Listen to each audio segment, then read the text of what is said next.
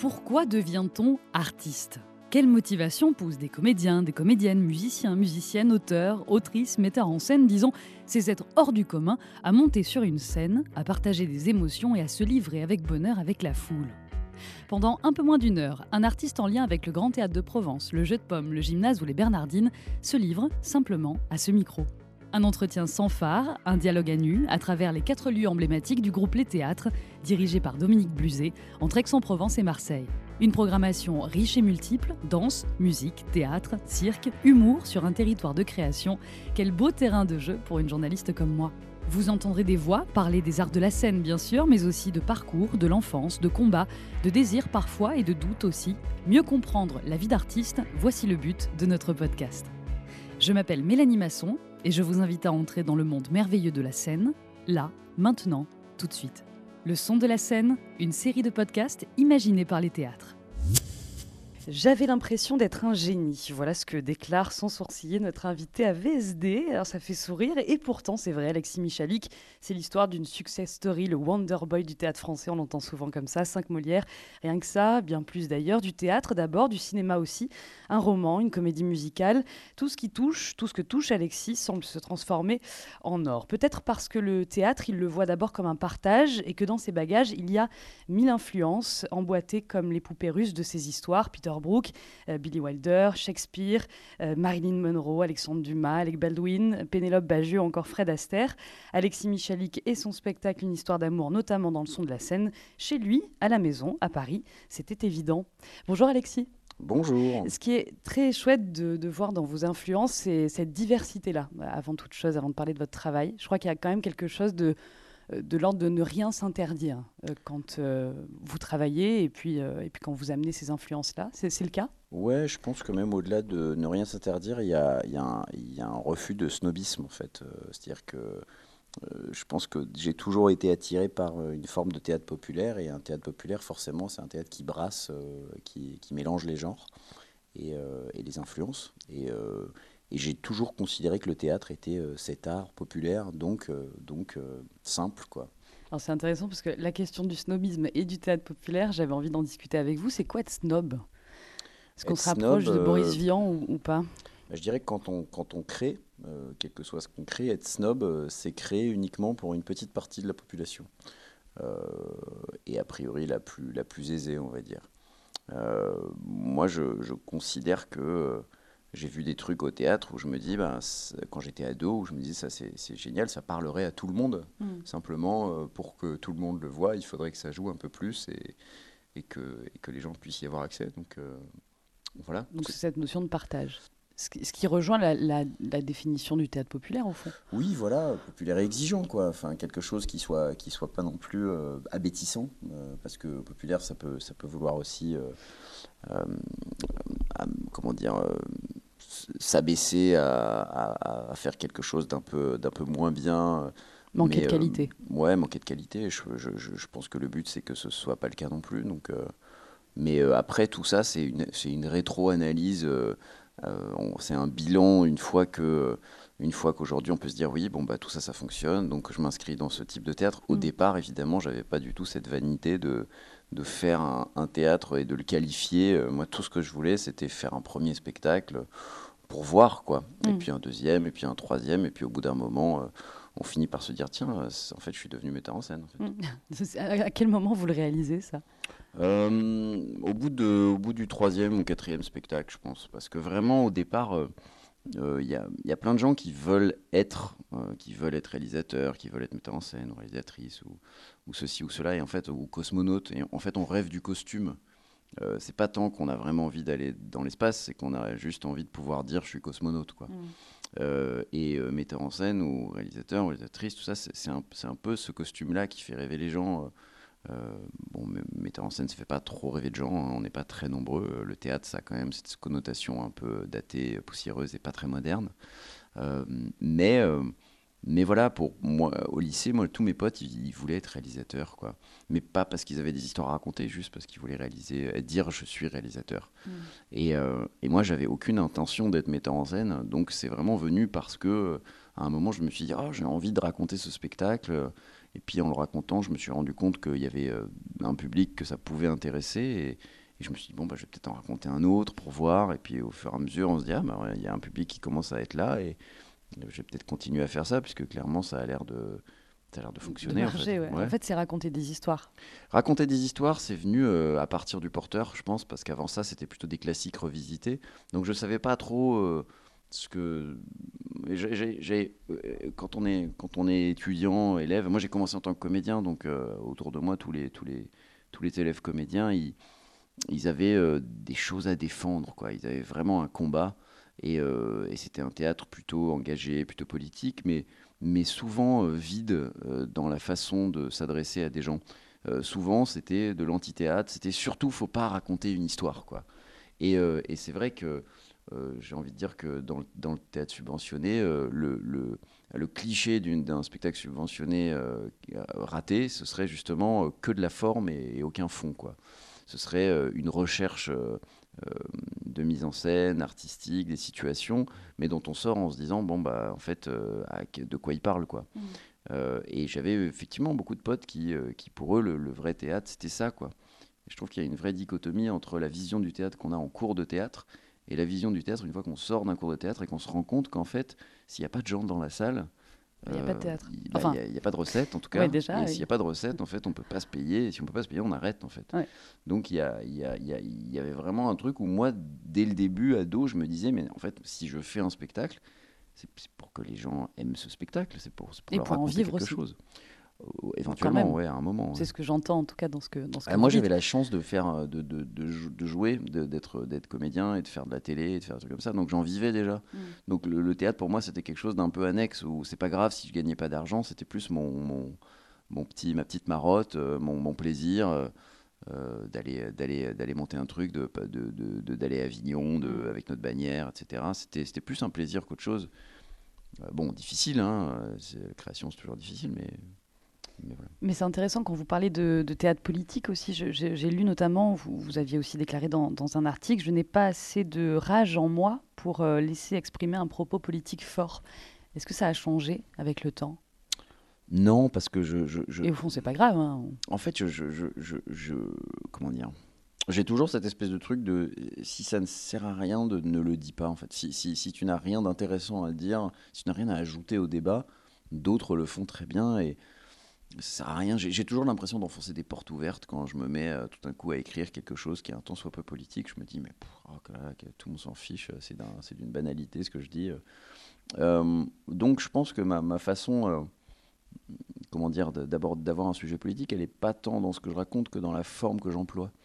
au fond, au fond avoir à chaque fois une troupe d'acteurs sans tête d'affiche, euh, qui ont des rôles équivalents, où il n'y a pas de hiérarchie dans les personnages, au fond, euh, c'est déjà un propos politique en fait. Mm. Euh, c'est déjà dire que cette société, elle fonctionne mieux quand on est tous au même égaux dans le, dans le traitement, quand il n'y a pas genre un, quelqu'un en haut de l'affiche et, quelqu'un qui vraiment rentre pour dire deux phrases. Et voilà, et je pense que ça vient aussi de, du, fait que comme je suis comédien, je, je sais euh, ce que c'est d'être comédien et de, de, rentrer dans un spectacle et de se dire, ah d'être frustré de ne pas avoir plus à défendre. Mmh. Je sais qu'un comédien, au fond, il est heureux quand il joue, en fait. Donc, euh, donc euh, j'essaie de les faire jouer et au final, ben, ça crée une sorte de système où tout fonctionne, quoi, où, le, où le, les acteurs sont, sont pas frustrés de défendre leur rôle parce que chacun il a un rôle à la mesure de, du voisin. Et, puis, et donc, c'est une sorte de je veux dire, il y a, l'économie euh, du, spectacle est, aussi pour beaucoup dans, dans la façon dont je le mets en scène, dans la scéno, dans... C'est, c'est comme si euh, c'était un spectacle. Mes spectacles sont... Euh, l'esthétique est un peu inspirée, inspirée de, des metteurs en scène subventionnés, on va dire, parce que c'est pas des décors en dur, c'est, c'est des trucs très, très épurés, etc. Euh, l'histoire, euh, en général, c'est plutôt inspiré des séries et des, BD, de tout ce que vous avez cité tout à l'heure. Et, le, et, l'économie du spectacle, il est vraiment tiré du off, d'Avignon, euh, c'est-à-dire un spectacle qui peut être facilement, qui peut tourner facilement, qui peut être déplaçable, qui peut, qui peut être démonté, monté en 15 minutes. Enfin, il y a cette, il y a cette philosophie-là, mais surtout, avant tout, il y a cette, ce truc qui est né dans le off à Avignon pour moi, qui est en fait, euh, un spectacle, il faut qu'en sortant, euh, les gens aient envie de, le conseiller. Mm. donc il faut trouver quelque chose, une façon, dans, un, truc dans le récit qui, qui, va, qui va susciter cette envie chez les gens. Quoi. Vous avez toujours eu autant confiance en vous? Vous avez toujours, enfin, toujours confiance en vous? euh, Parce qu'on peut se dire effectivement, euh, chaque fois que vous sortez une pièce, un, bouquin, notamment loin, on en parlera, mais ça, marche quoi. Ouais, ouais, ouais. Euh, ouais, j'ai toujours eu confiance en moi, ce qui aide beaucoup. vraiment, je pense que ado, j'avais un très gros ego, mais, mais, mais même, je veux dire, je, je, quand, je, quand je lis ce que j'écrivais dans mon journal intime, je, vois bien que c'est pas tout à fait la même personne je vois, bien que pour le coup, on parlait de rage tout à l'heure, il y avait vraiment une rage d'exister, quoi. Euh, qui s'est beaucoup, beaucoup, beaucoup apaisée depuis. Et, forcément, euh, euh, il y a quelque chose qui se passe quand on commence à rencontrer le succès aussi, qui est que on, est immédiatement soumis à un devoir d'humilité et de réserve, sinon, sinon c'est trop compliqué, quoi. Donc, donc une fois que ça a commencé à marcher, moi, ça m'a vraiment détendu et j'ai commencé à me dire bon bah ça c'est fait. Maintenant, comment je vais faire pour continuer à créer et me renouveler et essayer de chercher autre chose euh, Mais oui, euh, la confiance que j'avais euh, étant ado, c'est sûr que ça a été un gros atout et c'est sûr que quand on n'a pas confiance en soi et qu'on veut créer, c'est beaucoup plus difficile. Je dirais presque, en fait, au fond, mes premiers, mes premiers spectacles, les mes premières œuvres, mes premières créations, je savais pas trop ce que j'avais envie de raconter. Euh, mais par contre, j'avais la, confiance nécessaire à fédérer une équipe et, à, et, à, créer quelque chose. Et, euh, et c'est vraiment de spectacle en spectacle que j'ai commencé à me dire bon, bah, à mesure que je suis en train d'écrire un certain savoir-faire euh, à plein niveau, que ce soit pour la scéno, la lumière, des choses que je maîtrisais absolument pas sur les premiers spectacles, mm. et eh ben, je, se pose aussi la question de qu'est-ce que je raconte? Euh, et, c'est venu du coup assez tard, parce que mon premier, premier spectacle que j'ai écrit, enfin assez tard, effectivement, mais euh, Le Porteur d'Histoire, c'était, c'était pas mon premier spectacle que je créais, quoi. Ça faisait déjà, euh, ça faisait déjà 5, entre 5 et 10 ans que je, que je montais des spectacles à Avignon. La, nouveauté, un petit peu dans une histoire d'amour, c'est c'est quand même que c'est un, sujet très contemporain, histoire d'amour entre deux femmes notamment, la question de la PMA aussi. pourquoi vous êtes intéressé à, à cette histoire-là, qui, qui, est quand même au fond un peu politique, malgré tout. Elle n'est pas forcément traitée comme telle, mais... Euh, Je pense que le virage, il se situe à, au spectacle d'avant, Intramuros, qui déjà était contemporain. Et Dans qui, les prisons. Qui se passait en prison et qui déjà abordait donc un sujet qui était plus, euh, plus d'aujourd'hui, quoi. Mmh. que Edmond ou le cercle des illusionnistes. Voilà, je dirais qu'Edmond, le porteur, le cercle, c'est ma trilogie de la belle époque. Hein, elle, tourne, les trois tournent autour du 19e siècle, euh, qui est une période qui me passionne et c'est super. Et puis, puis voilà, il y a une fois qu'on a un peu fait le tour de la question, euh, bah, j'ai pas envie de faire tout le temps la même chose. Quoi. Donc, euh, Intramuros, c'était vraiment un test. Quoi. C'était vraiment euh, un, essai. On va essayer de le faire, d'ailleurs, de le faire très différemment, puisqu'on l'a créé au plateau avec les acteurs, etc. Et de, s'attaquer à un sujet. voilà.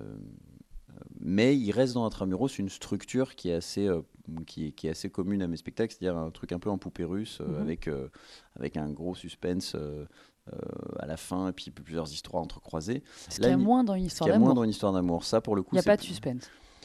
Il n'y a pas de suspense, non, mais il y a quand même des surprises, quoi. Mais il y a quand même des, il y a quand même des, des petits, des petits trucs qu'on voit pas venir, etc. Mais, mais non, le, le cœur du, du, spectacle, pour le coup, n'est pas là. Euh, il n'est pas dans cette méthode Michel Non, ouais. Non, non, Vous parliez de savoir-faire, etc. Voilà, mais néanmoins, euh, encore, comme d'habitude, la structure est vraiment très importante, même si elle a l'air plus linéaire, comme Edmond. Edmond, c'est une structure linéaire, en fait, quand on y mm. pense, mais, mais dans Edmond, la difficulté de la structure, c'est d'arriver à mettre Cyrano dans Edmond. C'est-à-dire d'arriver à raconter le spectacle tout en racontant la vie d'Edmond. Et ça, c'est vraiment euh, une, problématique structurelle. C'est un problème de. Pour moi, c'est comme de faire de la, géométrie, quoi. Mm. C'est résoudre un problème de géométrie, de comment est-ce que je raconte ça euh, pour que l'histoire avance et qu'on soit tout le temps surpris. Euh, et dans une histoire d'amour, il y a un peu ça aussi, mais simplement, c'est une géométrie complètement différente. C'est-à-dire qu'il n'y a pas plein d'histoires qui se croisent, etc. Néanmoins, ce que je raconte dans la première partie en fait du spectacle, euh, on se, quand on est, on se rend pas compte, quand on est le spectateur lambda, qu'il euh, y a des éléments de, que je raconte, des personnages en, second plan, qui vont être extrêmement importants dans la deuxième partie, mais en fait, je les raconte un peu discrètement. Quoi. Mmh. Donc, euh, il y, a quand même des, une, spécificité structurelle à, cette histoire, mais c'est vrai que pour le coup, le, je dirais le, la grosse différence, à se situe ailleurs, c'est que c'est la première fois que j'aborde frontalement quelque chose qui parle ben, des sentiments et de l'intime. Et voilà, c'est, je pense que c'est ma pièce la plus intime. Ça parle de l'intimité, ça parle de, et puis ça parle de choses que, que, tout le monde connaît. Et puis c'est un, ça rentre vraiment dans un drame, quoi. C'est une comédie dramatique, je dirais. Donc oui, donc c'est assez différent. Quelle est la place de l'amour dans votre vie, Alexis Michalik Je suis pas en train de vous dire si vous avez quelqu'un, je m'en fiche, mais non, bah c'est l'amour est partout, mais pour tout le monde de toute façon, tout le monde a besoin d'amour, tout le monde cherche d'amour, l'amour, enfin c'est quelque chose de, de, vital et de nécessaire. Vous êtes du genre à pas dire trop vos sentiments comme Katia dans le je pense que je pense qu'il y a toujours de moi dans tous les personnages que je crée. Mais c'est-à-dire euh, dans le roman c'est pareil. On me dit souvent mais alors euh, qu'est-ce que moi c'est vraiment pour moi c'est les trois personnalités qui dialoguent mais c'est moi dans ma tête quoi. Et dans une histoire d'amour je pense qu'il y a de moi dans chacun des personnages un petit peu parce que euh, un auteur même quand il parle pas de lui finit toujours par parler de lui. Parce que c'est normal s'il parle de quelque chose qui lui est propre qui le touche, ben, il va c'est forcément une thématique qui résonne à un endroit.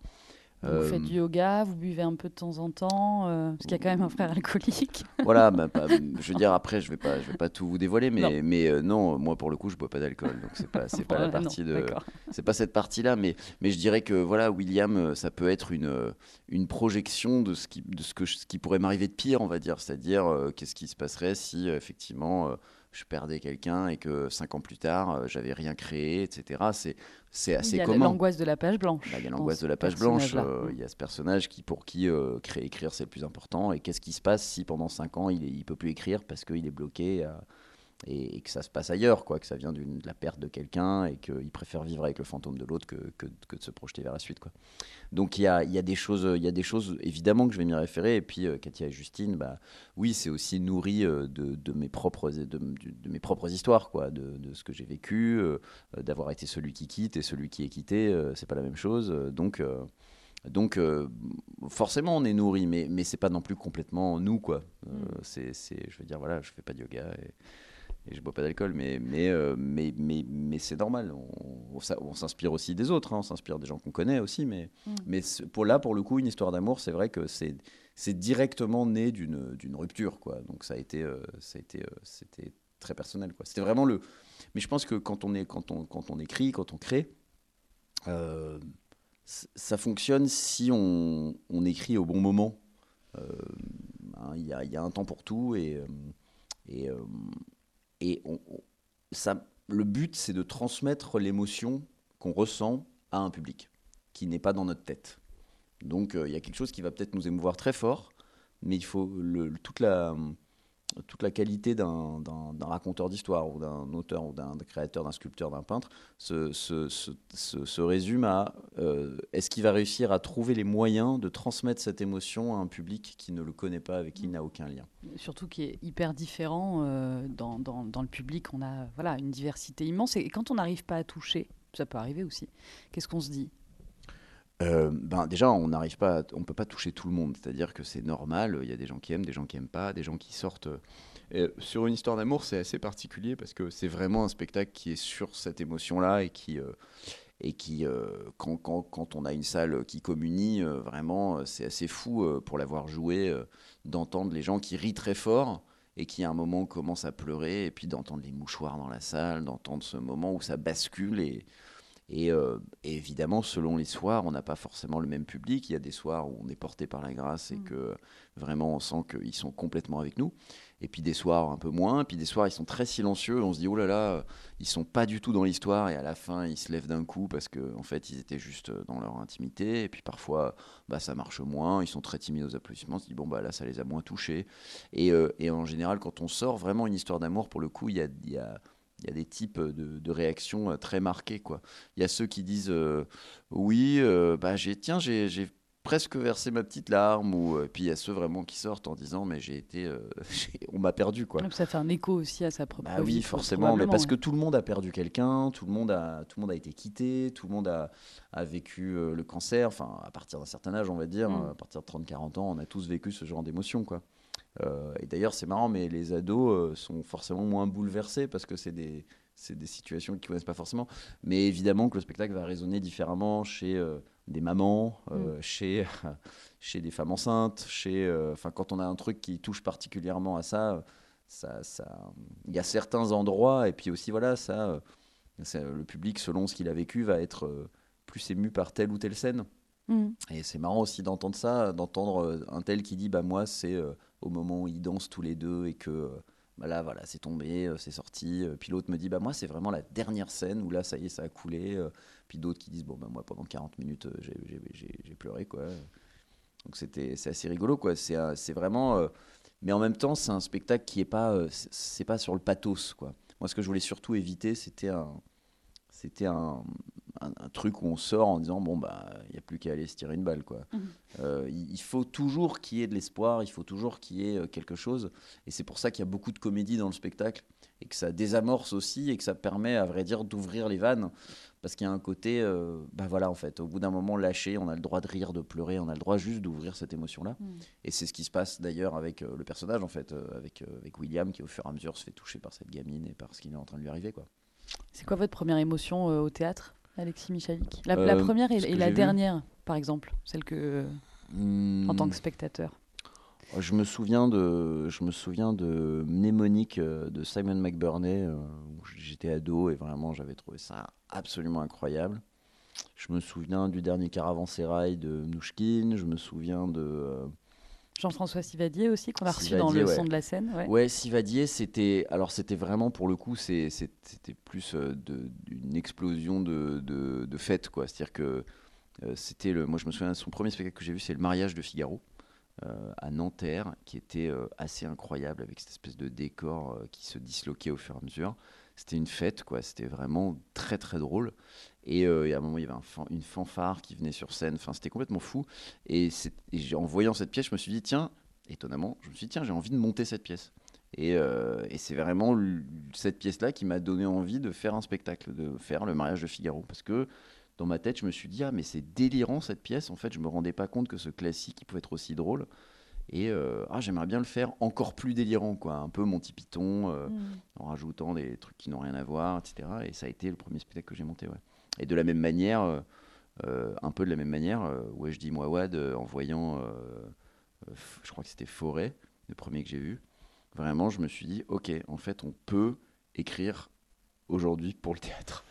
Avant ça, j'ai toujours été persuadé que vraiment ça servait à rien, que tout avait été écrit, que dès que je voyais un truc contemporain, c'était forcément moins bien que Shakespeare, que ceci, que cela. Mm. Et, euh, et, ça me passionnait pas l'écriture contemporaine, euh, que ce soit dans le privé ou dans le sub. Il y avait un truc où je me disais, non, ça, ça c'est beaucoup moins fort. Et là, tout à coup, j'ai trouvé la même force, j'ai trouvé une sorte de force shakespearienne, quoi. Un truc où je me suis dit, ah ouais, d'accord, il peut partir sur plusieurs époques, comme dans les séries que j'aime tellement, où tout est narration, quoi. Et euh, ça m'a un peu donné la permission spirituelle euh, d'écrire euh, pour le théâtre. Et c'est comme ça que après j'ai fait le porteur mmh. d'histoire. On va reparler de littérature évidemment, de cinéma aussi, parce que c'est important dans votre vie. Et quand on est chez vous, d'ailleurs à Paris, quand on regarde un peu votre bibliothèque, on le voit qu'il y a vraiment ces influences-là. la musique, c'est important aussi, et dans vos spectacles, parce qu'il y en a beaucoup dans tous vos spectacles d'ailleurs. Mmh. Euh, pas uniquement le dernier. Euh, dans votre vie, c'est euh, quand on est arrivé, j'avoue qu'il y avait de la musique chez vous. quand on a tapé. Je sais pas ce que c'était. Métronomie, non Peut-être Pas loin, pas loin. Ah. C'était Brickbot. Bon, voilà. Et non, bien sûr, c'est hyper important la musique dans ma vie et même c'est intimement lié à, toutes mes créations. C'est-à-dire que y a, déjà dans tous mes spectacles qui se jouent actuellement, il y a de la musique partout et il y a beaucoup de musique. Euh, c'est-à-dire, euh, mon utilisation de la musique au théâtre, elle est très cinématographique. C'est aussi ce qui contribue à cette espèce d'impression cinéma, euh, parce que il y a évidemment la narration, hein, qui est très cinématographique, avec des courtes scènes un peu scénarisées. Mais, mais la musique, vraiment, il y a 40, 50 minutes de musique dans chacun de mes spectacles. Et, et c'est le cinéma. Le cinéma, c'est une musique qui accompagne l'émotion. le théâtre, ça peut parfois, quand c'est un peu paresseux, j'ai envie de dire, euh, être une musique qui se contente d'être une musique de transition. Hein, c'est-à-dire qu'il peut y avoir ce truc de on termine une pour moi c'est le pire entre les scènes. Ouais c'est on termine une scène on met un petit coup de musique on baisse le rideau on change les décors on remonte le rideau. Là euh, moi je, sors du spectacle tout de suite quoi. Il y a quelque chose où pour moi c'est un manque d'inventivité à, cet endroit là c'est un peu de la paresse quoi. Il faut euh, il faut garder le spectateur quoi. Il faut qu'il se passe toujours quelque chose sinon Sinon, aujourd'hui, euh, avec un public qui est habitué à voir des séries et des films et des pubs et des trucs tout le temps, on peut pas le lâcher pendant trois minutes. Quoi. Donc, euh, cette musique, elle est au contraire, elle est vecteur de rythme et, non pas, euh, elle, elle, ne fait pas que combler un moment où il y a rien. Quoi. Il faut que ça accompagne le spectacle, etc. Alors après, je l'utilise de manière très différente selon le spectacle.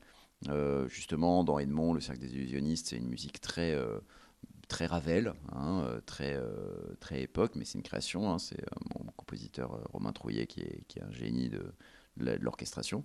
Mais c'est très, très époque. Et puis dans Intramuros, c'est un musicien au plateau qui, qui, est beaucoup plus contemporain. Et puis dans Une histoire d'amour, c'est une playlist. parce que je voulais vraiment qu'il y ait ce côté un peu jukebox de, de, on traverse 15 ans de leur vie et donc mmh. il y a des musiques qui sont souvent liées pour chacun. À oui ouais, on a, on a, tous des musiques qui, les chansons, qui quand on les entend, on se dit genre ah ça c'est telle époque de ma vie, il s'est passé ça à ce moment-là. Donc euh, de la même manière, comme pareil, c'est un spectacle tourné vers l'intime, je voulais qu'il y ait ces rendez-vous-là et qu'en sortant, on puisse se dire ah c'était quoi la chanson là, j'aimerais bien la réécouter. Qui sont un peu, c'est un peu la bande originale de votre vie ou pas dans, bah, Pas de ma vie à moi, mais en tout cas de leur vie à eux, ça, ça aurait pu de la vôtre aussi. Euh, non, non, mais il y a des chansons qui ont effectivement beaucoup de sens. Euh, la dernière qu'on entend, notamment The Rapture, It Takes Time to Be a Man. En fait, c'est cette chanson qui m'a qui m'a inspiré la pièce. C'est-à-dire que j'étais j'étais en train de bosser, j'étais à Bruxelles et, euh, et j'entends cette, elle passer euh, dans, voilà, dans, mon iPhone quoi. Et, euh, et, et, souvent, en entendant de la musique, certaines chansons vont vraiment m'évoquer une scène ou un ou un début d'histoire quoi.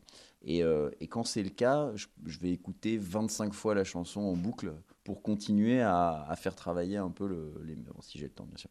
Et là, en fait, vraiment en entendant cette chanson, je vois la dernière scène de la pièce. Vraiment, je vois très exactement ce qui se passe sans, sans, sans dévoiler. Euh, euh, voilà, je vois le canapé, je vois, le, je vois la disposition du décor, je vois ce personnage qui est en train de fumer euh, face au public, je vois, je vois les personnages, quoi. Et je vois cette, je vois cette danseuse, je, vraiment, et, et, je me dis, ah, ça ferait une super fin. Je vois même le, j'entends le moment dans la musique où je me dis, là, c'est le noir. Là, c'est le moment où le, le spectacle finit, et là, c'est les applauses, et là, ça marche très bien. Et puis, euh, et puis, je me dis, ouais, ça ferait une bonne fin, mais maintenant, qu'est-ce qui se passe avant quoi ouais, c'est ça. Et puis après, euh, pendant un an, bah, ça a un peu mûri, j'y repensais de temps en temps, mais comme à d'autres projets. quoi. Hmm. Et, euh, mais c'est cette chanson qui a été le départ de tout. Et on va dire un an, un peu plus d'un an plus tard, donc je traverse une rupture assez dure. Et j'étais en train d'écrire quelque chose de complètement différent, une comédie, enfin rien à voir hein, pour le cinéma. Et là, bah, comme j'étais complètement euh, triste, quoi, euh, incapable de, de, continuer à écrire cette comédie, quoi. Et là, je repense à cette histoire euh, en disant tiens, est-ce que ce serait pas le moment de raconter ça? Mm. Et j'en parle un peu autour de moi, mes potes, en me disant qu'est-ce que vous en pensez? Ils me disent ouais, ce serait bien, là, c'est le bon moment, quoi. Et en fait, c'est sorti très vite, quoi. donc j'ai écrit ce, ce, ce spectacle. C'était au mois d'août on l'a, on a trouvé, euh, on envoyé au directeur de la Scala qui a tout de suite dit euh, bon bah janvier. Donc euh, vraiment ça ça a été très très rapide. Et puis cet été-là, je, rencontre quelqu'un avec qui j'allais finalement vivre une histoire d'amour. Et, et, je lui parle un peu de ce spectacle sans lui dire, sans lui dire qu'est-ce que, exactement de quoi ça parle, mais je lui dis voilà, je suis en train de chercher en ce moment des chansons, donc on en revient à la musique, qui tournent autour de la rupture notamment une que j'adore qui est euh, de Al Green euh, euh, How Can You Mend the Broken Heart donc qui est vraiment qui parle d'elle-même et que, qui est la chanson qui est, qui est au moment où il y a la rupture dans la pièce. Et elle me dit est-ce que tu connais et pourtant de Charles Aznavour? Et je dis non je connais pas. Et donc elle me fait écouter et pourtant et je fais ah ouais c'est pas mal et euh, je lui ai pas dit que j'allais la mettre dans la pièce. Elle a découvert à la première euh, que c'était voilà. Et donc euh, à partir de là, en l'entendant, je me suis dit bon, bah, on va on va rentrer, on va commencer le spectacle comme ça, on va chanter Il commence comme ça, le spectacle, une histoire d'amour, il se termine aussi avec cette chanson. À la base, il se terminait pas avec cette chanson. À la base, on arrêtait après après The Rapture, on applaudissait, etc. Et puis quelqu'un nous a dit au bout de quelques représentations, on a eu des gens qui disaient mais pourquoi vous la rechantez pas à la fin, mm. ce serait vraiment super. Et donc on est parti sur le principe qu'on ne la rechantait que si le public se levait. On dit rien. Si le public se lève, on revient et on chante euh, et pourtant. Et s'il se lève pas, bon bah tant pis. Ok, je pense qu'il y a un peu de rap de temps en temps. Alors maintenant que je suis plus sur scène, effectivement, ils peuvent peut-être prendre. Je sais qu'on a monté la version espagnole. Je suis allé monter euh, Una Historia de Amor euh, à Madrid.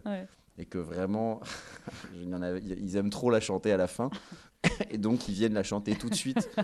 Donc à chaque fois, je leur dis mais non, mais c'est trop tôt, laissez-les applaudir un peu. D'accord, très bien. On va justement écouter aussi l'une des, chansons du spectacle qui est, qui est, magnifique aussi, qui est une version superbe de, de, l'original d'Elvis Presley. Vous pouvez nous, nous parler de cette chanson-là? Can't Help Falling in Love, qui, qui, qui, qui, est étonnant, qu'on entend trois fois dans le spectacle. Mm, par trois interprètes différents. Voilà, on a Hayley Reinhardt, on a Elvis Presley quand elles sont dans la voiture, et puis on a euh, Plaisir d'amour de Joan Baez, mm. qui est sur, qui est exactement le même, euh, le même, la même mélodie en fait. Euh, et, et, pareil, c'est une chanson bah, qui forcément qui parle d'amour et qui qu'on retrouve et qui est un peu leur thématique à chacun et qui les lie tous les trois. Eh ben on écoute ça. Alexis Michalik dans le son de la scène, podcast des théâtres, on revient tout de suite. Take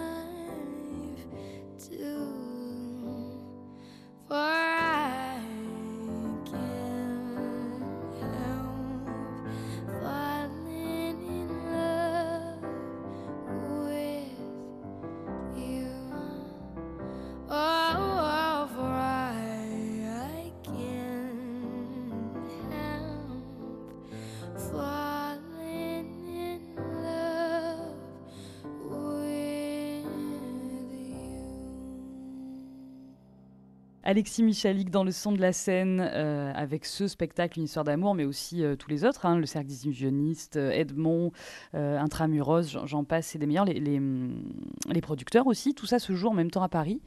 c'est fou, non? Oui. Vous êtes partout. On ne veut pas vous voir, on vous voit quand même, quoi.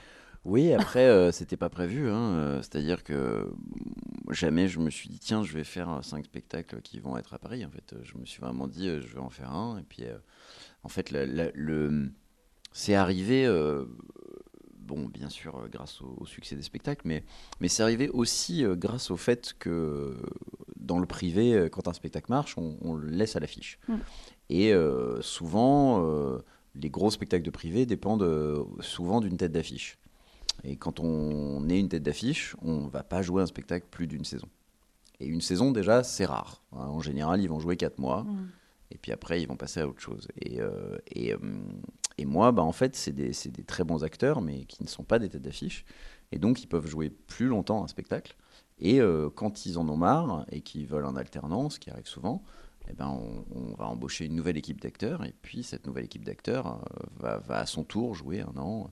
Et donc on n'a pas vraiment de, de de contraintes liées au, liées au, casting pour arrêter le spectacle. Mm. Ce qui est souvent une des raisons pour lesquelles on arrête un spectacle qui marche dans le privé. Donc, euh, c'est aussi pour ça qu'ils ont connu cette, cette espèce d'exceptionnelle longévité.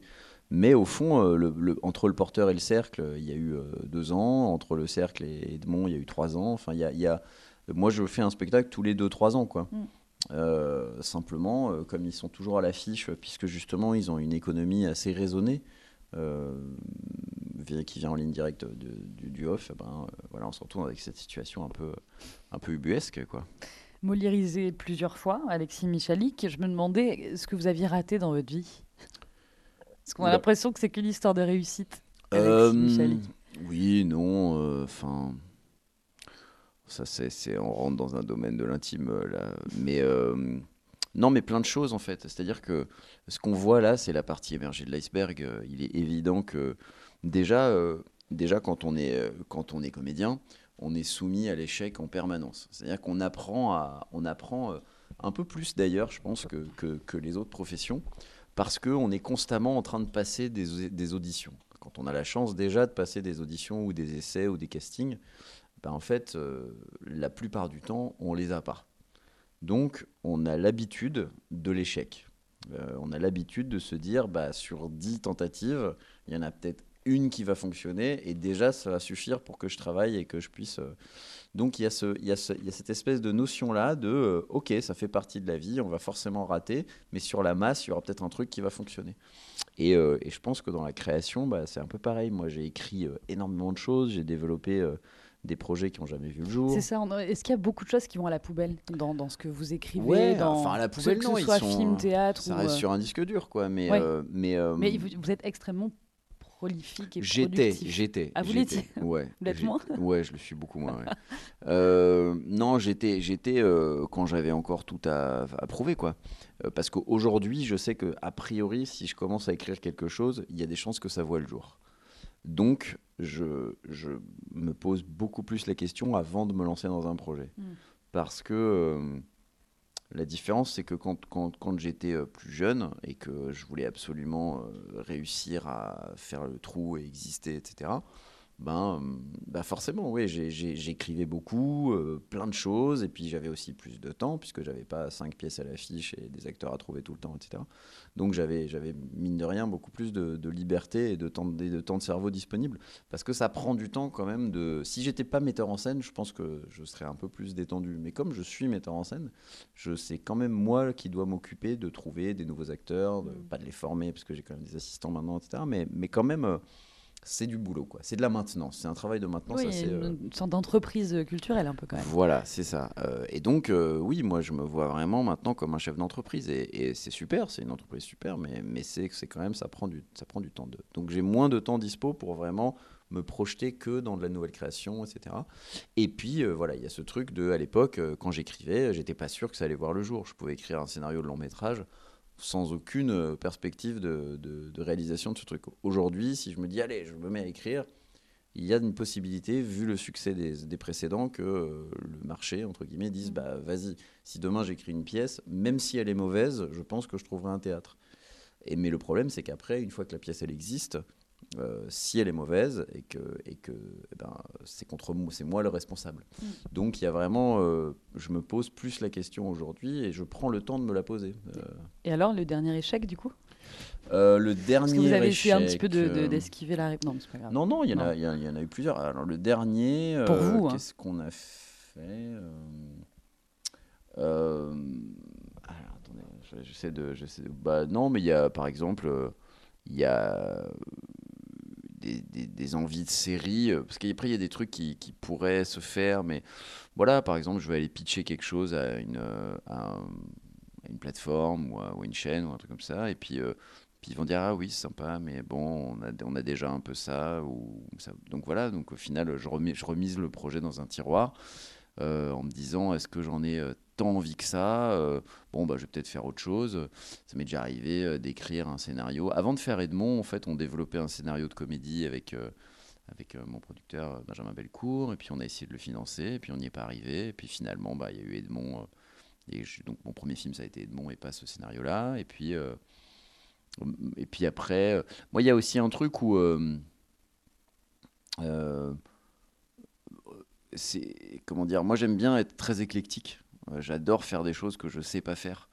Euh, j'adore, euh, j'adore faire euh, les producteurs après avoir fait une histoire d'amour, quoi, qui a concrètement rien à voir, ou faire un Tramuros juste après Edmond, ou faire une BD, ou faire un roman, ou faire tout d'un coup un film. Enfin, c'est, j'aime bien m'attaquer à quelque chose de différent parce que je déteste l'ennui. Mm. Mais c'est plus compliqué de convaincre. Autant au théâtre, j'ai une liberté à peu près totale, autant c'est plus compliqué de convaincre des producteurs de me laisser faire quelque chose qui n'est pas du tout ce qu'ils ont l'habitude de me voir faire. Hein, donc si j'arrive demain en disant j'ai envie de faire une buddy, un buddy movie de deux flics, euh, ils vont me dire mais c'est bizarre que toi tu me proposes ça. Enfin, c'est pas vraiment comme ça que. Et euh, des fois, euh, ils ont raison, parce que, bon, bah ok, je peux peut-être faire mieux. Et puis des fois, je me dis, non, mais quand même, je suis sûr que ça pourrait, ça pourrait être sympa. Sur cette diversité-là, on est, on est donc chez vous, Alexis Michalik. On n'est pas sur, la, sur une scène, c'est un petit écart euh, par rapport à ce podcast-là. Euh, qu'est-ce qu'on qu'est-ce qu'on a euh, pourriez comme ça piquer des, des, bouquins? Alors j'ai du Dragon Ball Z en face de moi, je crois. Ouais. Là-bas, on a du beaucoup de cinéma aussi. Bah, il y a des BD, il y a pas mal de BD parce que je, je, suis très fan de BD, mais il y a aussi beaucoup de bouquins. Là-haut, il y a des bouquins assez anciens. Mm. La collection euh, jaune, là Ouais, il y a la collection Harlequin, puis il y a aussi beaucoup de, beaucoup de Gallimard. Euh, en fait, c'est des, des, bouquins qui datent des années 60 euh, que j'ai racheté quand j'ai acheté cet appartement. Ah, génial. Il y a du Shakespeare aussi beaucoup. C'était des gens mm. qui, qui, sont, qui sont morts et j'ai racheté à, la, à, à, leurs enfants leur cave et ils avaient des tonnes de bouquins qui étaient en gros tous les bouquins de leur vie. Et après, j'ai passé quelques jours à faire le tri dans les bouquins. Mm et j'ai gardé les, les, plus, les plus chouettes. Donc il y a Simone de Beauvoir, euh, Sartre, euh, mais de, mais de l'époque. Les grands classiques. C'est ce qu'ils achetaient au moment où ça sortait. Quoi. Vous n'avez pas, pas, trouvé des petites euh, cartes postales, des petits mots dans les bouquins Si, j'ai trouvé plein plein de trucs. C'est vrai Ah ouais, j'ai trouvé, ouais, j'ai trouvé des trucs super. Et moi qui, qui aime l'histoire, j'adore. Et c'est ça Non, j'ai trouvé des. Puis, puis vraiment, c'est des plongées.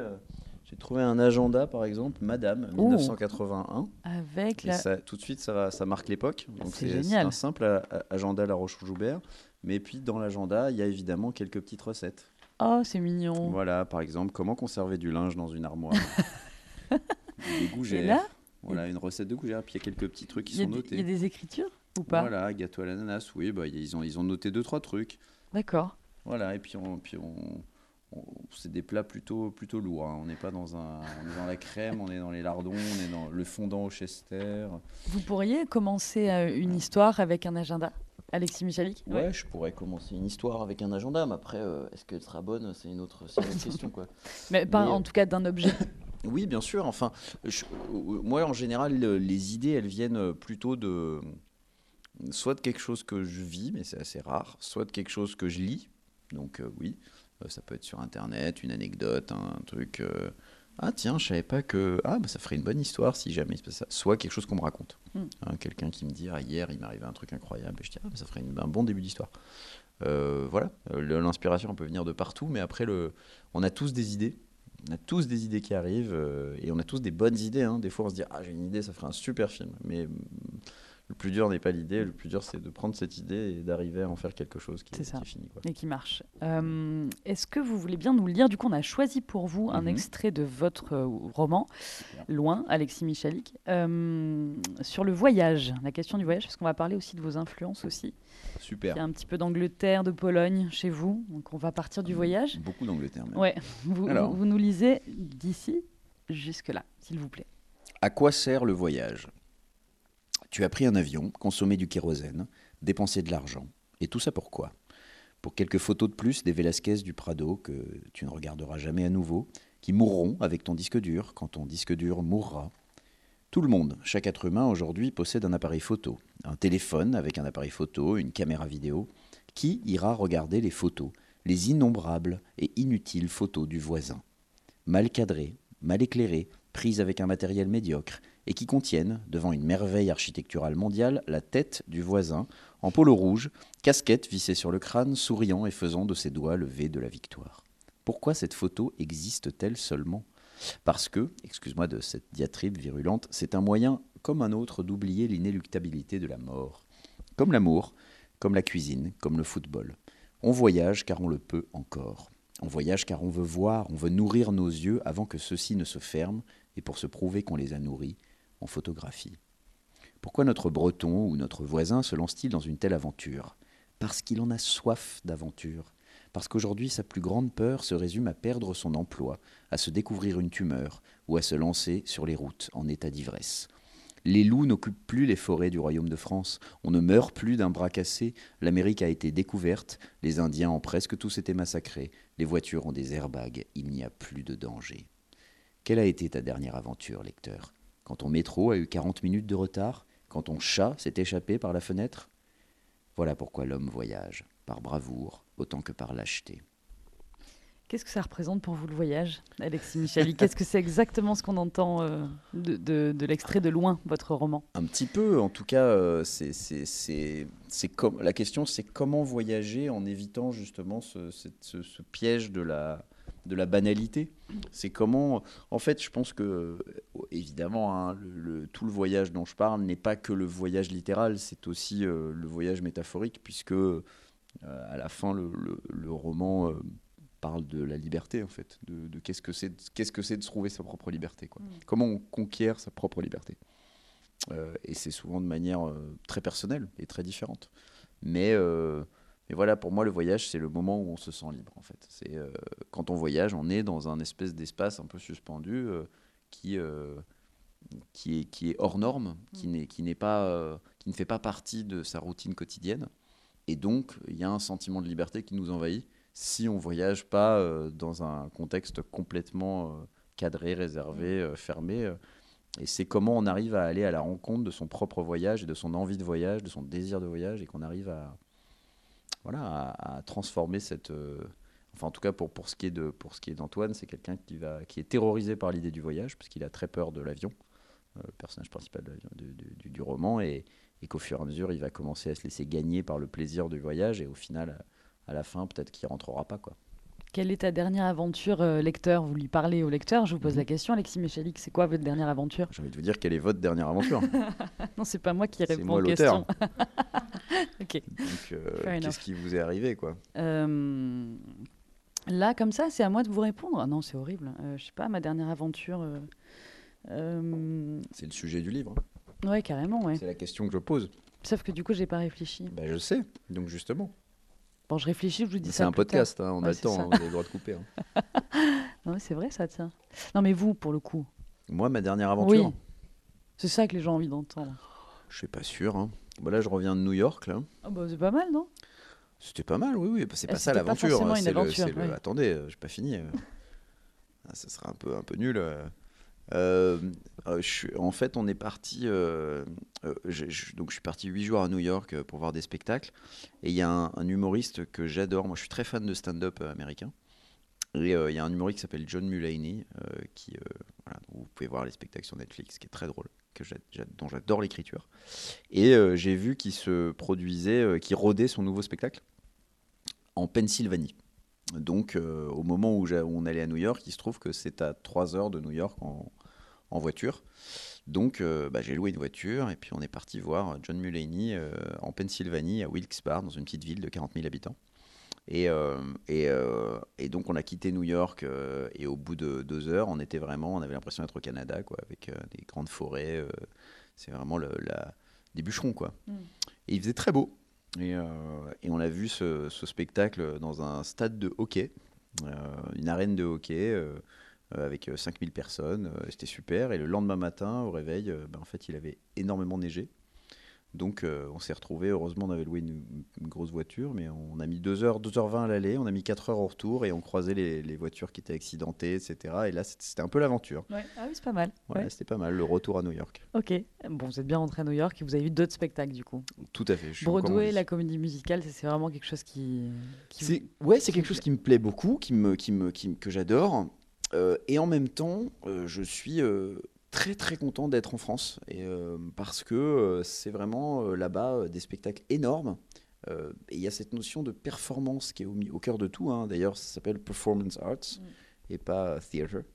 Et, et, et, nous, en France, on a quand même la particularité d'être un pays qui a un gros maillage culturel.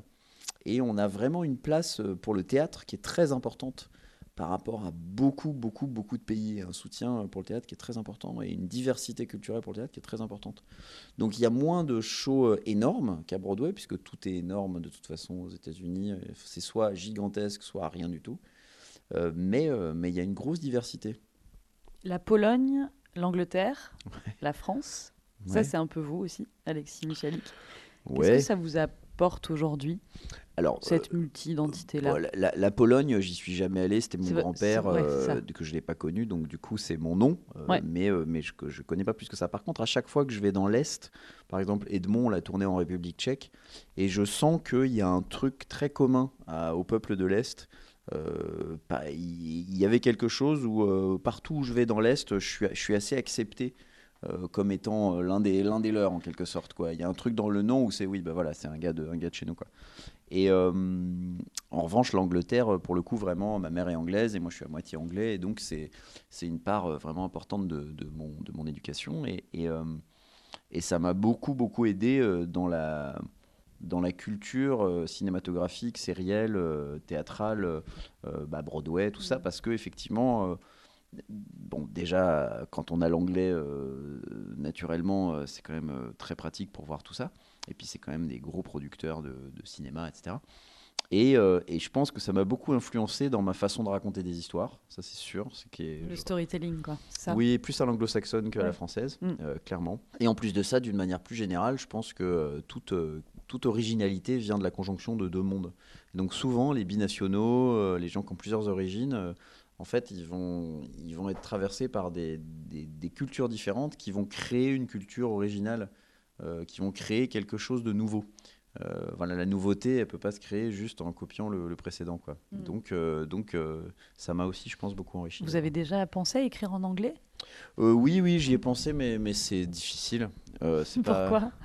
bah, je, je, maîtrise quand même beaucoup moins l'anglais que le français, et puis, et puis c'est un, c'est, c'est compliqué, quoi. C'est un, un, un, marché compliqué, c'est-à-dire que d'aller euh, j'ai déjà monté des spectacles à l'étranger euh, et c'est une super expérience, c'est passionnant. Euh, j'ai rencontré des super comédiens, j'ai déjà vécu ça. Edmond, ça s'est monté en Angleterre, Intramuros s'est monté en Angleterre. Moi, j'ai monté une histoire d'amour à Madrid cette fois-ci. Puis bon, c'est monté régulièrement, mais, mais je me rends compte que bah, c'est difficile quoi. On est, là, euh, ce qui me permet d'avoir cette, liberté totale et cette position un peu à part en France, c'est ça s'est fait de spectacle en spectacle, petit à petit.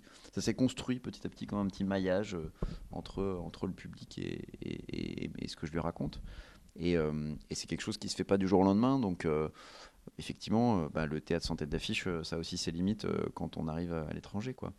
Le plus beau compliment du public et la critique la plus difficile qu'on m'ait fait Ouais. Euh, le plus beau compliment, euh, oh, il y, y, en a quand même vraiment beaucoup, mais... Euh, Celui qui vous vient là, comme ça moi, je me souviens que quand on jouait La Mégère, qui était un des premiers spectacles qu'on a monté, qui était vraiment un gros délire, je me souviens de cette fille qui vient et qui dit bah, C'est la première fois que je ris depuis la mort de mon père. Ok. Et ce genre de truc, voilà, c'est ce genre de truc où on se dit bah, En fait, c'est ça, l'émotion, elle existe pour ça, ou où quelqu'un est tout d'un coup est traversé par, euh, ouais, traversé par une émotion, il va nous en faire part, il va dire de manière très simple, mm. mais qui veut tout dire, quoi. Mm. Et que le théâtre, c'est la vie, là, pour le coup. Ouais, ou juste, euh, le théâtre, c'est pas tant la vie, c'est juste, euh, ouais, c'est juste une reconnexion à quelque chose, quoi. C'est, pour moi, le théâtre, c'est une communion raté. Donc il y a quelque chose de, il y a quelque chose dont on se met tous ensemble, on raconte une histoire, et en fait, nous, on est les acteurs sont vivants, donc il y a, y a pas de triche, quoi. Il y, mm. y, a un lien qui est évident, quoi. Euh, et la pire. La critique. Bon, il y en a régulièrement. Bah, celle, qui vous a euh, voilà un Non, mais je dirais que la critique, je pense que la critique, euh, c'est quelque chose qui. Est aisé, mais l'art est difficile. non, c'est, je veux dire, c'est quelque chose qui fait partie de, de, tout, de tout acte créatif, quoi. On y est habitué dès le début. Je veux dire, moi, quand j'étais ado, je faisais lire mes trucs à mes potes en cours et ils me disaient c'est pas terrible, quoi. Mm. Moi, j'ai toujours eu des gens qui me disaient ouais, c'est bof, ouais, c'est ouais, ça marchera pas. Ouais, tu crois vraiment? Quoi? Edmond Rostand? Mais tout le monde s'en fout. Euh. Enfin, je veux dire, il n'y a pas un seul truc que j'ai fait où il n'y a pas eu quelqu'un qui m'a dit ça ne va pas marcher. quoi. Euh, le porteur d'histoire, euh, première fois qu'on le joue à Paris, je me souviens de, voilà, d'un retour de producteur qui dit non, c'est bien, hein, mais ça fera pas un payant. quoi. Et, et voilà, et, je veux dire, la critique fait partie de ce truc où, euh, où ça va, ça peut être aussi très, une bonne critique, c'est une critique constructive. Une bonne critique, c'est une critique où on se dit genre ah intéressant ce point de vue, effectivement ça va pouvoir m'améliorer. Une, mauvaise entre guillemets critique, c'est quelqu'un qui dit concrètement, quelqu'un qui dit j'aime pas. Quelqu'un qui dit j'aime pas, bon bah qu'est-ce que je peux, je peux pas, je peux pas changer de spectacle en fait. Mm. Si t'aimes pas, t'aimes Oui, pas. quoi. pas pour telle ou telle ou telle raison. oui. Voilà. Et une critique, on va dire gratuite, c'est une critique qui non seulement dit j'aime pas, mais qui dit j'aime pas et je vais dire que des choses méchantes sur tout. Sans, sans qu'il y ait absolument aucun, Aucun moyen de changer. Voilà. En plus. Donc dans ce, dans ce genre de, si vous voulez, je peux donner des noms. hein. Je pense Oh que non.